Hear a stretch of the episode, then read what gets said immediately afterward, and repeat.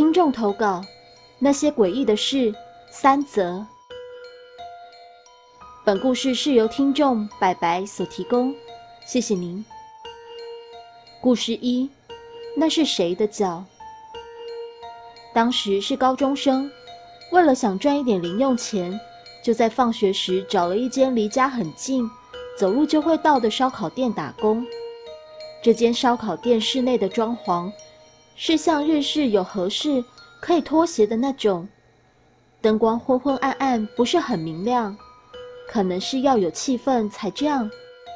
那阵子每天打工，其实是蛮疲累的。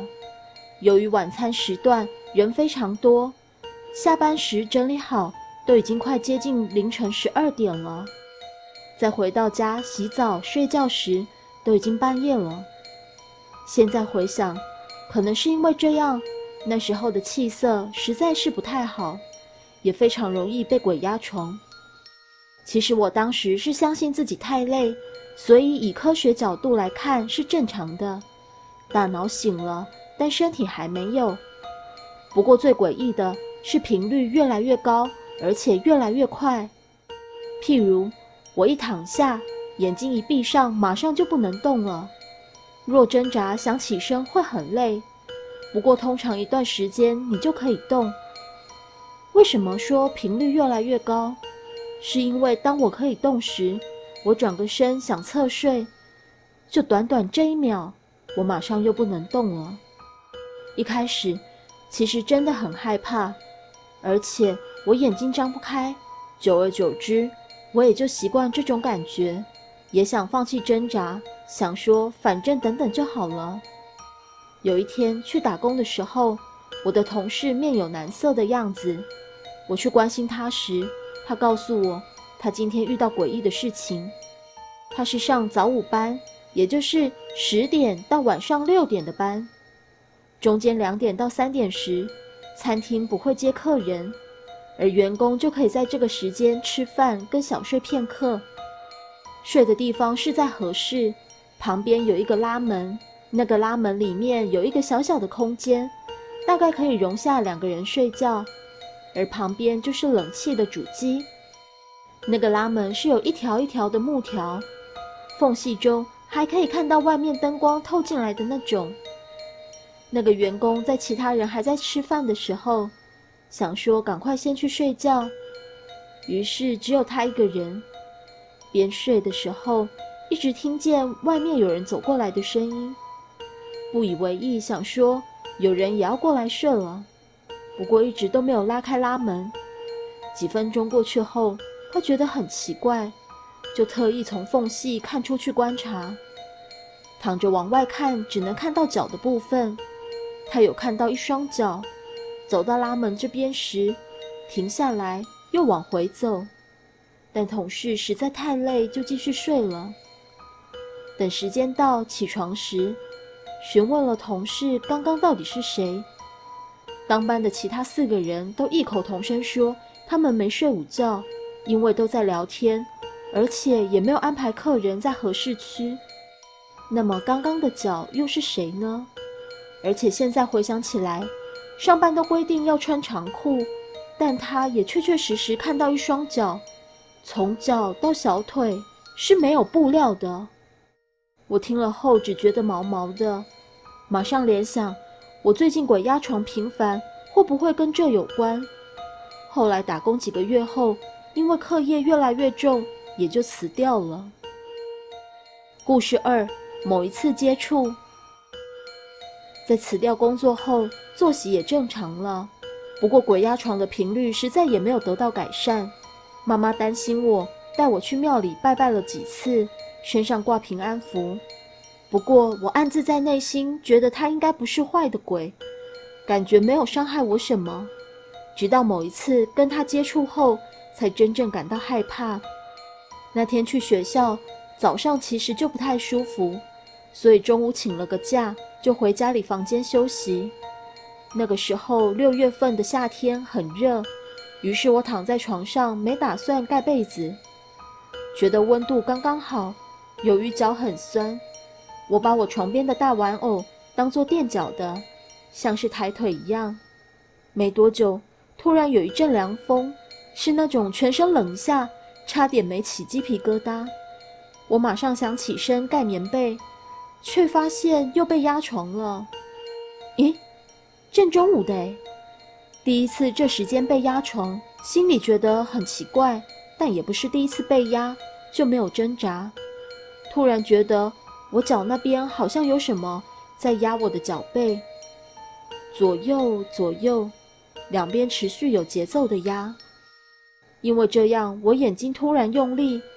竟然这次可以张开，但我马上闭紧，因为听了太多人都说会看到什么，所以我宁愿不要看，即使再好奇。脚背仍然被左右左右的持续压着，我安慰起自己，等等就好了。在这时，脚背、脚踝、小腿、膝盖、大腿，这种感觉好像有人用手肘。从我的脚背，慢慢的、慢慢的爬了上来。这时我感觉到很害怕，第一次感觉害怕。而那个人持续爬到我的肚子、胸部，停留在胸部，而且一样左右左右的压着。我感觉到很不舒服，但我眼睛不敢张开。我觉得他现在一定就在我面前。不知道过了多久。停止了，我仍然不能动。正当我想现在是什么情况时，突然有一个男生低沉的在我耳边说：“你冷不冷？”我也瞬间从床上跳起来，没有看到任何东西，一切都好像没事一样。我转头看了看，我窗户也是关着的，也并没有打开。也从那时候，我把垫脚的娃娃。拿去仓库生灰尘了。故事三，在学校被鬼压。这个是我在学校发生一次难以解释的事情。我的座位是最右边、最靠窗的第四个。靠窗的好处是，当你睡觉时，可以头面向窗户那边。你丑丑的睡觉表情，就算流口水也没人会看到。在学校上最后一节课时。周公总是特别容易入侵，而且通常周五的最后一堂课都不是很重要。这堂课的老师又很松，所以不会管学生，会自顾自地念课本。我观察了下班上，很好，已经有超过五个人都在睡觉了。于是我也趴下面向窗户，准备来跟周公下棋了。正要睡着时，对。这个时候，我竟然又被压了，有没有搞错？我内心有点崩溃。班上就有四十几个人，为什么还会被压？而且是在学校，这真的是我没有办法理解的一件事。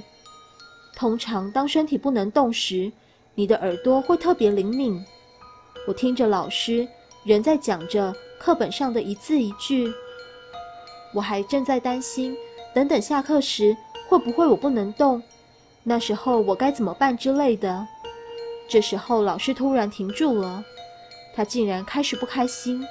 他说：“你们是不是睡得很开心？我等等点名的同学都给我站着听课。”我心里又再次崩溃了。